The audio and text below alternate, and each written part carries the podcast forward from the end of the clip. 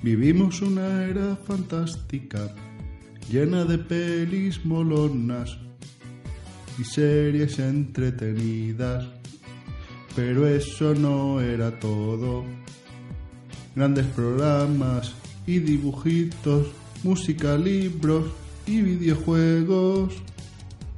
Los viejos frikis nunca mueren. Un podcast sin igual, lleno de nostalgia y fricadas sin parar.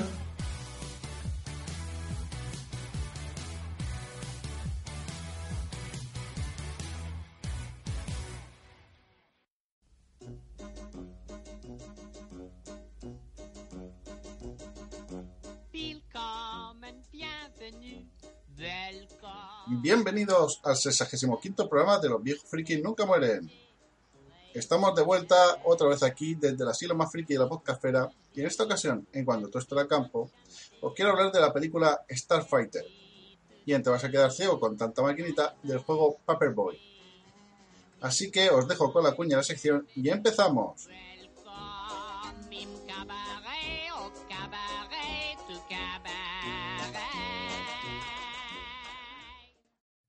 Eh, tú.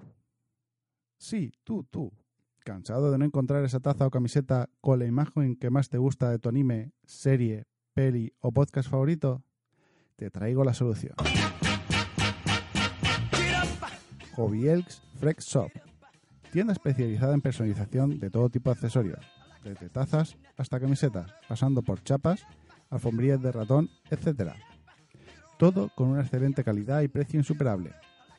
Además, si quieres dar la chapa en tu boda, tienen la mayor variedad de frases y dibujos para ese día tan especial, con la mejor relación calidad-precio. Por ello, se les ha otorgado el Wedding Awards 2018 por bodas.net. Puedes ver todas las ideas y objetos personalizables en su página www.hobbyelks.es. También tienen tienda en Amazon con el mismo nombre. Si quieres algo especial para regalar a una persona o incluso para quedártelo tú, elige el objeto que deseas personalizar y envíales la imagen a su correo info@hobbyelks.es.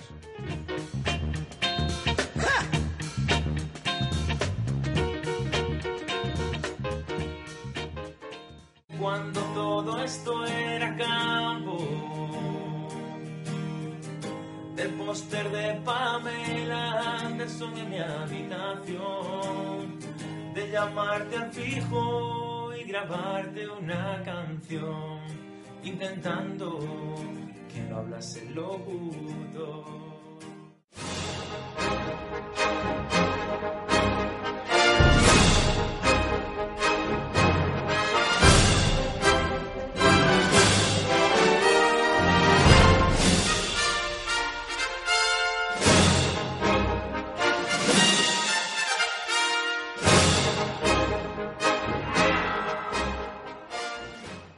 The Last Starfighter, el último guerrero estelar en Hispanoamérica y Starfighter, la aventura comienza en España. Es una space opera de origen estadounidense que se estrenó el 13 de julio de 1984, dirigida por Nick Castle. Está considerada como una película de culto y como fielmente representativa de la así llamada generación X. La película está protagonizada por Lance West, eh, Catherine Mary Stewart y Norma Snow. Pero también destacan en ella algunos actores secundarios como Dan O'Herlihy, Robert Preston o Barbara Bolson. La banda sonora mm, corrió a cargo de Craig Safan. El argumento vendría a ser algo así. Después de alcanzar la puntuación máxima de su videojuego favorito, Starfighter, el adolescente Alex Rogan finalmente conoce a su creador, Centauri, quien revela que el juego fue creado para entrenar y reclutar a pilotos para una batalla espacial eh, en un planeta alienígena distante. Alex tiene dificultades para usar sus habilidades en una aventura real y especialmente cuando las vidas eh, están en peligro. La película eh, fue un éxito en taquilla eh, y con, con, el tiempo se ha convertido en un clásico de la, de la ciencia ficción. Eh, pese a la reticencia de algunos críticos de la época que no dieron una gran relevancia a esta obra, The Last Starfighter es una de las primeras películas en utilizar CGI para representar objetos de la vida real en lugar de gráficos digitales. Eh, Tron de 1982, de, de dos años antes, también había recurrido a esta técnica, pero ambas películas fueron, en los años 80, eh, las pioneras en este ámbito de los efectos especiales. En lugar de modelos físicos, se utilizaron modelos renderizados en 3D para representar eh, naves espaciales y muchos otros objetos. Eh, la Gunstar y otras naves espaciales fueron el, el diseño del artista Ron Cobb, quien también trabajó en Alien, en Star Wars y en Conan el Bárbaro. Eh, los gráficos para la película fueron renderizados por Digital Production en una supercomputadora eh, Cray XMP. Eh, la compañía creó 27 minutos de efectos para la película. Esto eh, se consideraba una cantidad enorme de imágenes generadas por, una, por un ordenador en este momento. Para las 300 escenas que contienen gráficos de ordenador en la película, eh, cada cuadro de la animación contenía un promedio de 250.000 polígonos y tenía una resolución de 3.000 por 5.000 píxeles de 36 bits. Eh, Digital Production estimó que el uso de animación por ordenador requería solo la mitad de tiempo y de la mitad a un tercio del costo de los efectos especiales tradicionales. El resultado pues fue que la película costó unos 14 millones de dólares y ganó alrededor de 21 millones en taquilla. Pero no todos los efectos especiales de la película eh, se realizaron con animación por ordenador. La representación de la unidad beta antes de que tomara la forma de Alex fue un efecto práctico, creado a partir de materiales y, pro- y producido en el set. El Star Car, eh, creado por Jen Winfield y conducido por Centauri, también fue un verdadero accesorio. Debido a que el público respondió positivamente al personaje de Beta Alex, el director Nick Castle agregó más escenas de Beta Alex interactuando con la comunidad. Debido a que Len West se cortó el pelo después de que se completara la filmación inicial y contrajo una enfermedad durante las repeticiones, eh, su interpretación de Beta Alex en las escenas adicionales lo tiene usando una peluca y un maquillaje pesado. Además, esto de la peluca se nota en el Beta Alex eh, bastante. Como curiosidades, la película se filmó en 40 días. Eh, podemos ver también a un joven Will Wheaton que pocos años después interpretaría el personaje eh, de Wesley Crusher en la serie televisiva de ciencia ficción Star Trek La Nueva Generación. Aunque realmente no se pudo ver todo el trabajo que realizó porque tuvo algunas escenas que se grabaron pero finalmente fueron elim- eliminadas de la versión final. Eh, otro villano recurrente de la franquicia Star Trek es Gul Dukat, interpretado por Mark Alaimo, quien encarna al primer asesino extraterrestre que intenta eliminar a Alex. Eh, a Robin Williams se le ofreció el papel de Shur, pero se negó. Uno de los diseñadores de Star Wars fue contratado para los efectos visuales de la película. El coche nave de Centauri se reutilizó como uno de los que aparecen aparcados en la plaza eh, del ayuntamiento de Hill Valley en el año 2015 de Regreso al Futuro 2. Casualmente, si os fijáis en el coche nave de Centauri, el Star Car, se parece bastante al DeLorean de Regreso al Futuro. La película fue lanzada unos años después del supuesto lanzamiento del misterioso juego de arcade eh, Polybius, que supuestamente causaba ataques epilépticos y pesadillas entre los niños que lo jugaron, y por ello lo, la tuvieron que retirar. Eh, la asistencia a este juego nunca ha sido probada, pero existen fuertes eh, similitudes entre la trama de la película y la conspiración de Polybius, que todavía está viva en varios foros en línea. Con lo cual dicen que, que quizá que Polybius eh, no es que la retiraran por los ataques epilépticos, sino que era como una especie de la máquina de, de esta película Starfighter, que era para ver, eh, para entrenar a, a alguien y ver quién sacaba la mayor puntuación para pues para eso, para eh, utilizarlo en la guerra y demás. Y cuando encontraron a la persona, pues eliminaron la, la máquina. Obviamente eh, es más bulo que otra cosa. Galov creó prototipos de figuras de acción para la película, pero nunca se produjeron porque los minoristas no querían que la película fuera a ser un éxito. Estas, estas figuras eh, incluían a Alex, tanto con ropa de calle como vestido de Starfighter, eh, Maggie, Centauri, Greek, Shur, Krill, un Kodan, el Starfighter Tentacle, eh, los Sadoxan y Endurian. Estaban organizados para ser lanzados en paquetes de dos figuras. Finalmente, la película fue un éxito, pero para entonces ya era demasiado tarde para hacer lanzar las figuras al mercado. En cuanto a la música, el compositor Chris Safan quería que la banda sonora fuese más grande que Star Wars y por lo tanto utilizó una orquesta con una inusual composición de instrumentos, incluidos eh, instrumentos de viento, de madera, trompetas, trombones y cuernos. Lo cierto es que la banda sonora es muy buena. Eh, yo tengo que decir que la he escuchado en directo y se me ponían eh, los pelos de punta al escucharla, porque la verdad es que eh, es bastante impactante la, la banda sonora. Actualmente se está preparando un remake de la película con el guionista Gary de, que fue el guionista de, de Star Wars Rogue One.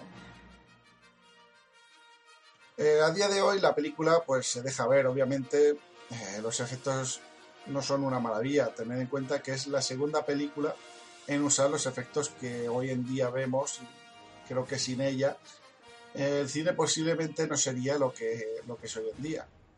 El remake, pues hombre, pues le irá, le hará bastante bien, ya que la va a traer con los efectos eh, actuales.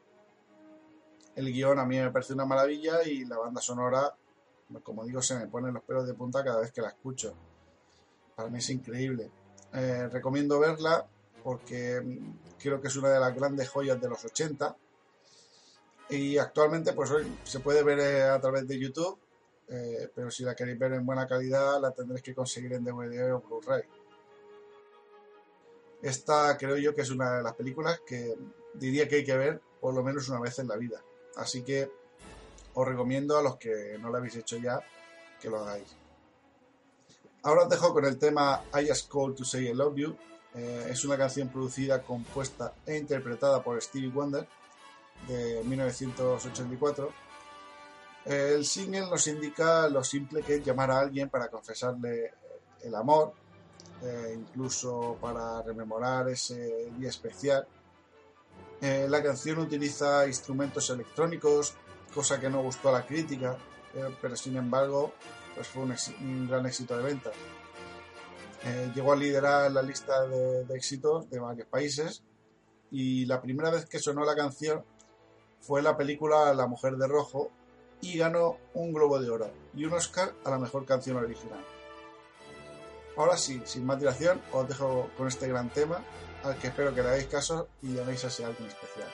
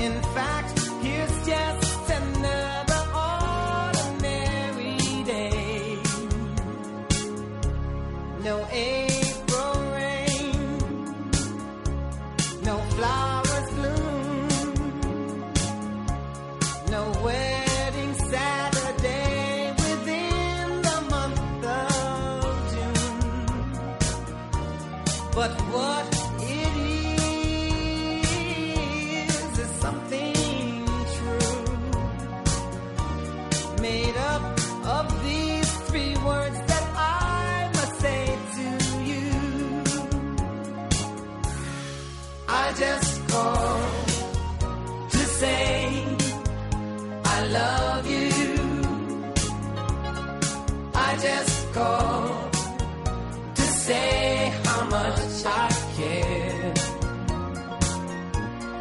I just called to say I love you, and I mean it from the bottom of my heart. No, son.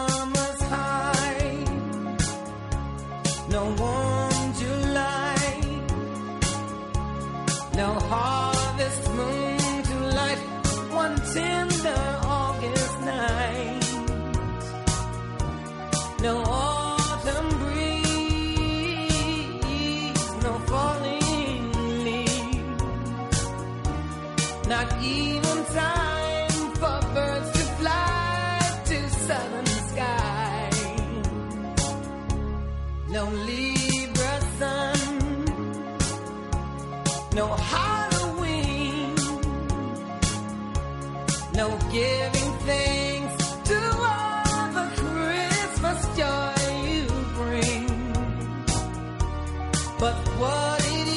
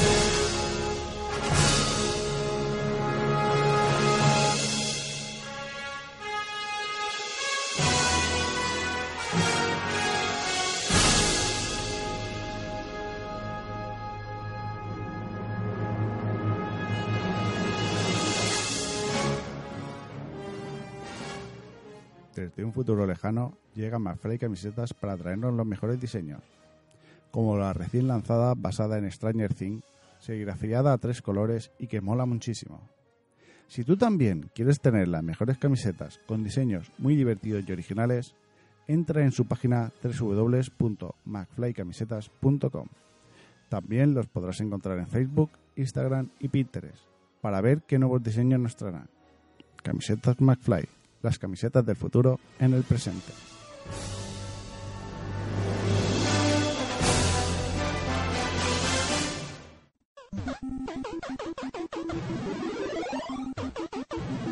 Te vas a quedar ciego de tanta maquinita.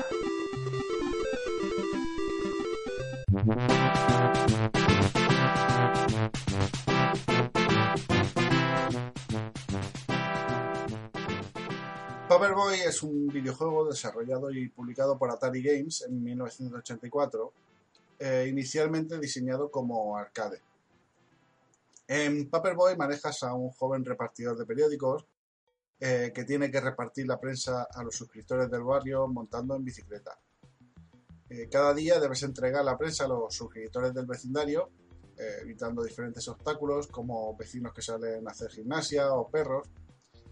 Además, puedes ver ladrones intentando entrar en las casas y puedes noquearlos lanzándoles un periódico, eh, lo que hará que puntúe favorablemente al hacer ese bien a la comunidad. Eh, la dificultad del juego se encuentra en el acierto al lanzar el periódico. Eh, los periódicos lanzados deben caer en el portal o en el buzón. El suscriptor se dará de baja si el reparto no, se realiza de manera correcta o se causan daños en su vivienda. El juego consta de tres niveles representados en barrio, Easy Street, Middle Road y Hardway.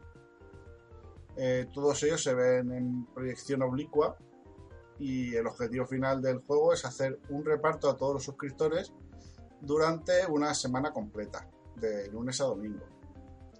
La casa de los clientes que están suscritos se distinguen del resto por sus colores, dependiendo la versión, pues también varía el color. En NES eh, eran blancos los clientes y rojos los no suscritos. Además, se muestra la ruta de reparto antes de cada nivel, eh, pero memorizarla es más complicado que distinguirla por colores, obviamente. Eh, si se dan de baja todos los suscriptores antes de terminar la semana, pues el juego concluye. Si haces un reparto perfecto, pues podrías ganar un suscriptor para el siguiente día. Y al final de cada nivel, pues hay un escenario de bonificación. El repartidor puede llevar hasta un máximo de 10 periódicos a la vez. Eh, si se queda sin periódicos durante la ruta, puede recoger paquetes eh, de prensa para reabastecerse y el número de ejemplares pues, aparece debajo del marcador. Cualquier caída o choque contra un obstáculo supone la pérdida de una vida.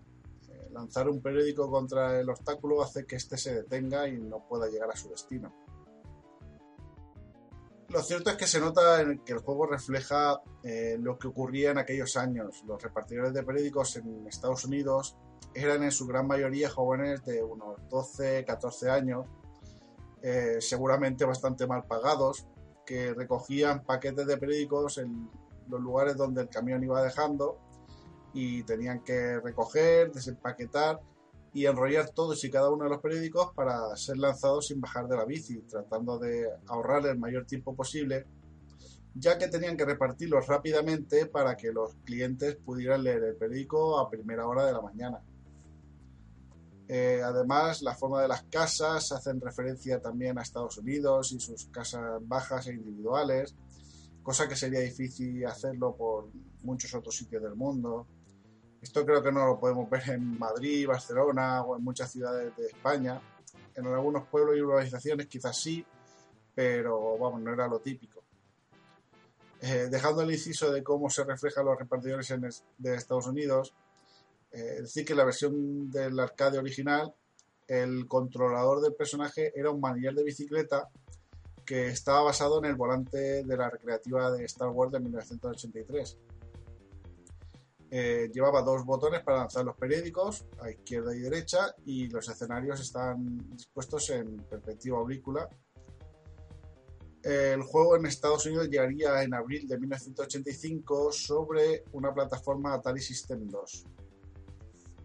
También contaba con adaptaciones para ordenadores personales y videoconsolas. Eh, la más importante en videoconsolas es la NES en 1988, dado que es el primer videojuego de NES eh, desarrollado en Estados Unidos por Minscape. Eh, también hubo versiones para Master System, Mega Drive, Game Boy, Game Boy Color, Super Nintendo. Eh, los modelos más comunes de ordenadores personales contaron con su propia adaptación, tales como Amiga, Astra CPC, eh, Commodore 64 eh, y Spectrum. Eh, se diseñó incluso un modelo propio de videoconsola portátil de Tiger Electronics. El juego tiene tres secuelas, que son Paperboy 2, eh, que salió en 1992, que fue exclusivo solamente para, para consolas, eh, Paperboy 64, como habéis adivinado, disponible en- para Nintendo 64, y salió un Paperboy para iPhone en 2009. Eh, la compilación Midway Arcade Treasure incluye una versión de la, de la versión recreativa.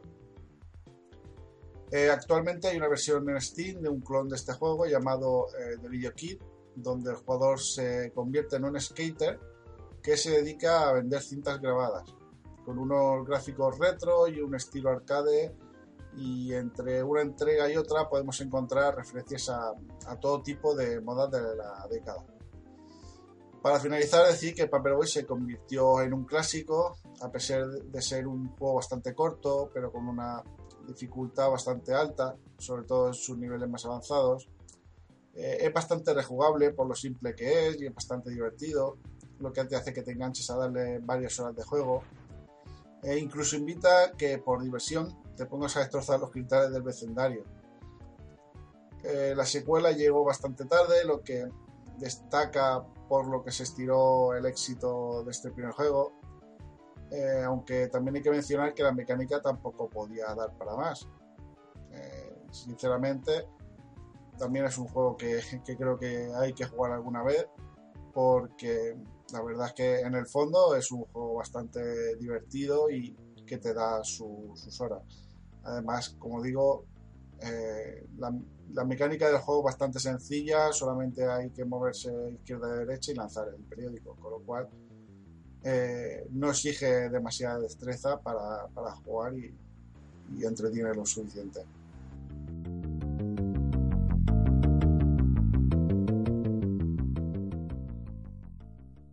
¿Y qué pasa, tronco? Bueno, simplemente voy a nombrar un, de lo que he jugado y visto a un juego y, una serie. El juego es el 911, para, lo he jugado para Switch porque hubo una oferta que estaba a 99 céntimos y dije, pues, ¿por qué no? El juego tienes que ir atendiendo llamadas y emergencias, tienes que construir como, eh, bueno, organizar más bien eh, las unidades de policía, de bomberos y, y médicos, eh, pues para eso, para ir atendiendo las emergencias que van saliendo. eh, vas recibiendo llamadas, eh, las llamadas tienes que ir gestionándolas, eh, te, hacen ciertas preguntas, o sea, te, cuentan la emergencia y tú tienes que darle, hacer ciertas preguntas para saber dónde se encuentran. No vaya a ser que sea eh, un bulo lo que te están diciendo, algunos te llaman para pedirte una pizza. Eh, es bastante, bastante loco a mí. La verdad es que me estresó bastante jugar por el hecho de que no paran de llegar emergencias, eh, de repente hay un incendio, hay una persona que te llama en ese momento diciendo que se ha roto un hueso. Eh, no sé, es, es bastante, bastante estresante, pero también es bastante divertido. Me parece una, una idea totalmente diferente porque la verdad es que no recuerdo haber jugado un juego así. Eh, y la verdad es que, pues oye, pues para los 99 céntimos que me costó, la verdad es que están bastante aprovechados porque el juego creo que tiene bastantes horas y como va cambiando, van saliendo sin parar las emergencias y demás, yo creo que, que merece, merece la pena. Y bueno, he visto la, la serie, la tercera temporada de Paquita Salas. eh, decir que, bueno, yo creo que a Paquita Salas ya la debe conocer casi todo el mundo. Para quien no conozca esta serie, pues trata sobre eh, una representante de actores que en los años 90 pues era la mejor. Lo que pasa es que, claro, los tiempos cambian, pero ella, eh, los métodos no los ha cambiado. Y, y bueno, junto a, a su asistente Maui, que está interpretado por Belen Cuesta, y eh, también sale eh, Lidia San José, eh, haciendo de ella misma. Eh, bueno, te va contando todos los entresijos que hay en el mundo de la actuación, de los representantes.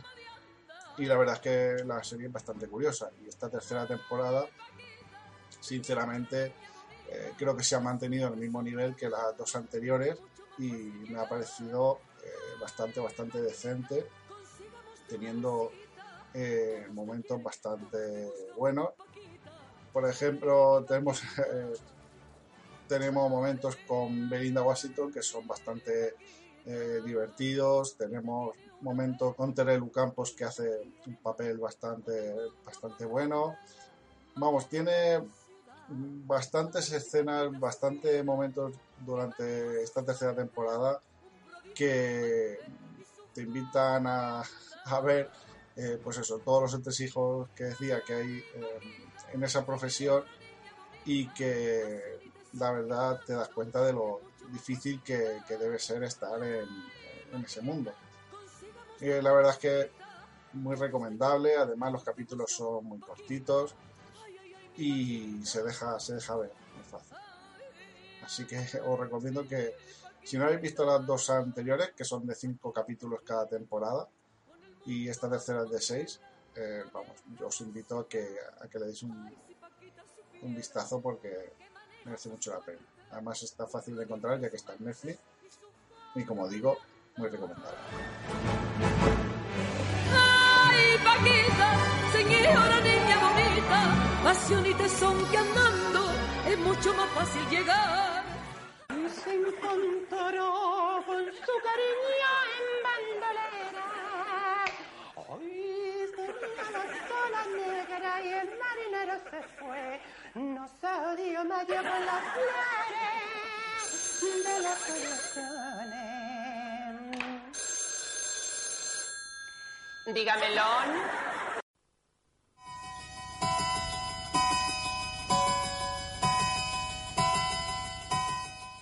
En los comentarios, en, el podcast 64, en, en el que hablaba sobre Camp Cucamonga y Counter-Strike, eh, Guybrush decía, ¿cómo tira el Campus Avenida de Unicaja para elegir la peli? LOL. Bueno, descargado y a la cola de escuchas. Gracias por el programa. No opino porque no lo he escuchado aún. Lo haré. Un abrazo.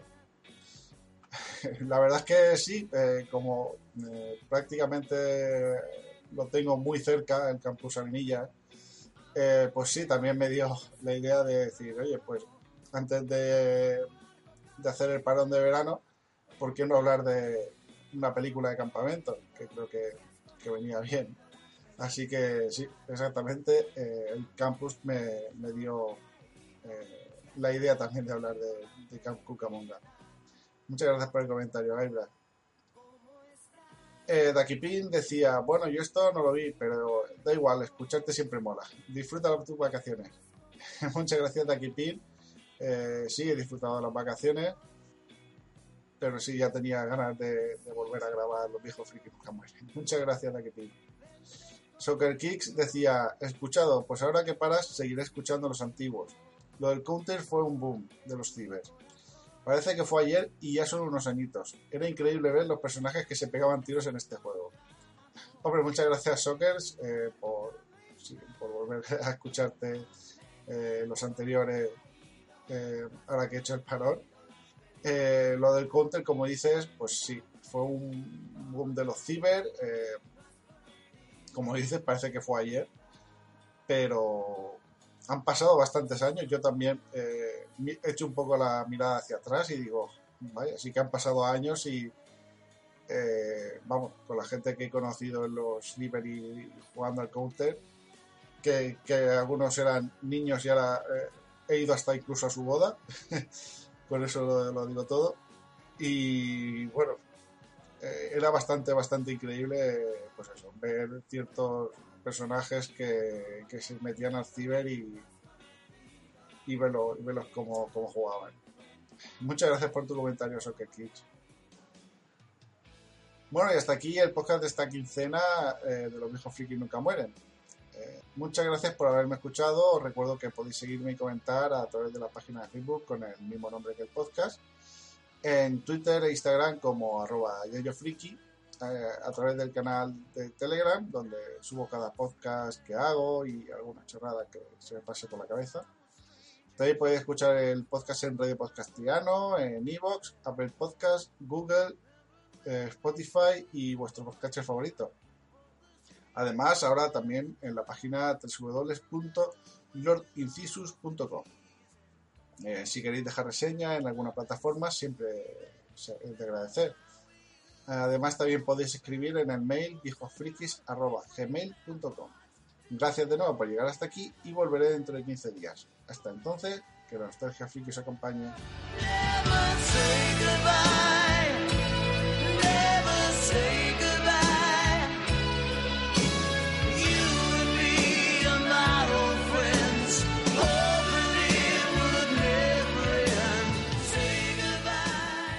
El Yayo Friki. Ya se tiene que marchar, pero volverá muy pronto. Con contenidos curiosos. Los viejos friki nunca morirán. El Yayo Friki. No podcast grabará cada quincena con vosotros. Traerá nostalgia para todos. Y en iBox e iTunes lo podrás escuchar.